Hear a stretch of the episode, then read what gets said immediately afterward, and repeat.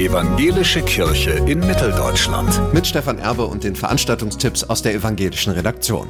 Inzwischen ist er ein echter Traditionsmarkt geworden und jedes Mal kommen locker 1000 Besucherinnen und Besucher. Der Bauernmarkt im Kloster Volkenroda. Morgen beginnt die neue Saison und rund 50 Händlerinnen und Händler bieten viele Produkte rund um Hof und Garten an. Obst, Gemüse, Brot, Käse, Haus- und Nutztiere, Kunst, Keramik und Arbeitszubehör. Kinder können Tiere erleben und sie können die Klosteranlage besichtigen.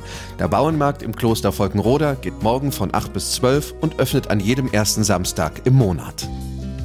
Was bleibt eigentlich von mir, wenn ich irgendwann nicht mehr lebe? Angefangen vom Hobby, von den Themen, die sie im Sozialen berühren oder die eine Großmutter, die gerne das Rezept ihres Apfelkuchens weitergeben möchte. Im Augustinerkloster Erfurt geht es in der Wanderausstellung Was bleibt um Fragen rund um Sterben und Vererben, sagt Dirk Buchmann vom Gemeindedienst der Evangelischen Kirche. Wir haben dort Biografien dargestellt von Menschen ganz unterschiedlicher Typen, die zeigen, was ihnen in ihrem Leben wichtig war und aber auch noch ist. Die Ausstellung Was bleibt im Augustinerkloster Kloster Erfurt beginnt mit einem Gottesdienst am Sonntag um 9.30 Uhr mit Regionalbischöfin Friederike Spengler.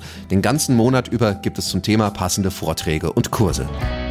Jakob Springfeld ist 22 und Student und ausgezeichnet mit der Theodor-Heuss-Medaille für besonderes Engagement für Demokratie und Bürgerrechte.